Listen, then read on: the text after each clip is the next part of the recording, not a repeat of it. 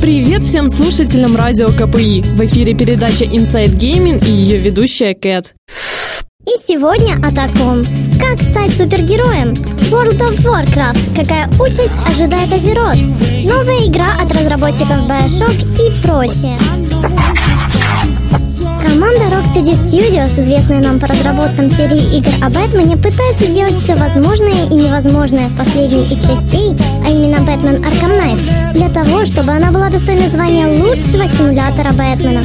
Еще с самых первых игр Arkham Asylum и Arkham City можно проследить эволюцию серии в обличии открытого мира, возможности свободного передвижения по Готэму, перелетая с крыши на крышу. И вот, наконец, разработчики добрались до главного элемента, составляющего образ Бэтмена – Бэтмобиля.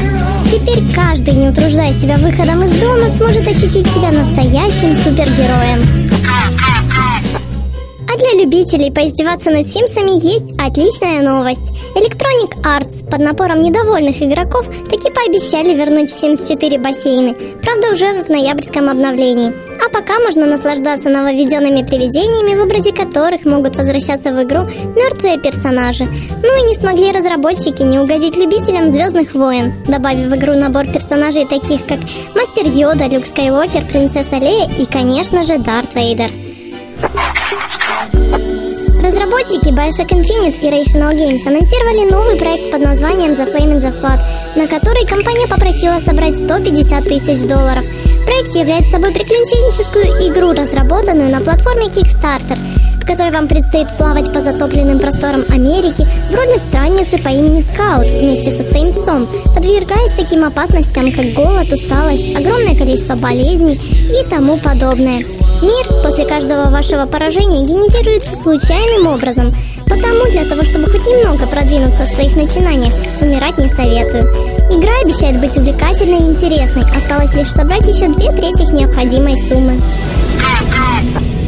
13 ноября текущего года мир Азерота подвергнется яростному вторжению Железной Орды вместе с выходом нового дополнения Warlords of Draenor.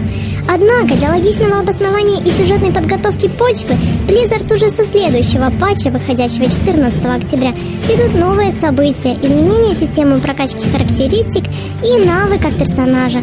Параллельно с этим подвергнутся изменениям и модели персонажей. Компания Electronic Arts вновь радует любителей поиграть на халяву. В этот раз геймерам предлагают поиграть в Dragon Age Origins бесплатно. Что для этого нужно сделать? Буквально ничего. Достаточно лишь зайти в Origin и скачать игру.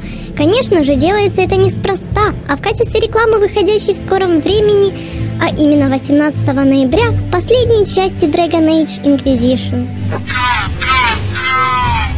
Не так давно, 9 октября 2014 года, наконец вышла компьютерная версия игры Final Fantasy 13. Геймеры недоумевают, почему за столь большой период времени нельзя было адаптировать игру на ура, ведь качество графики и вовсе не соответствует размерам самой игры, а точнее 60 гигабайт. Помимо этого в игре сплошь и рядом огромное количество багов.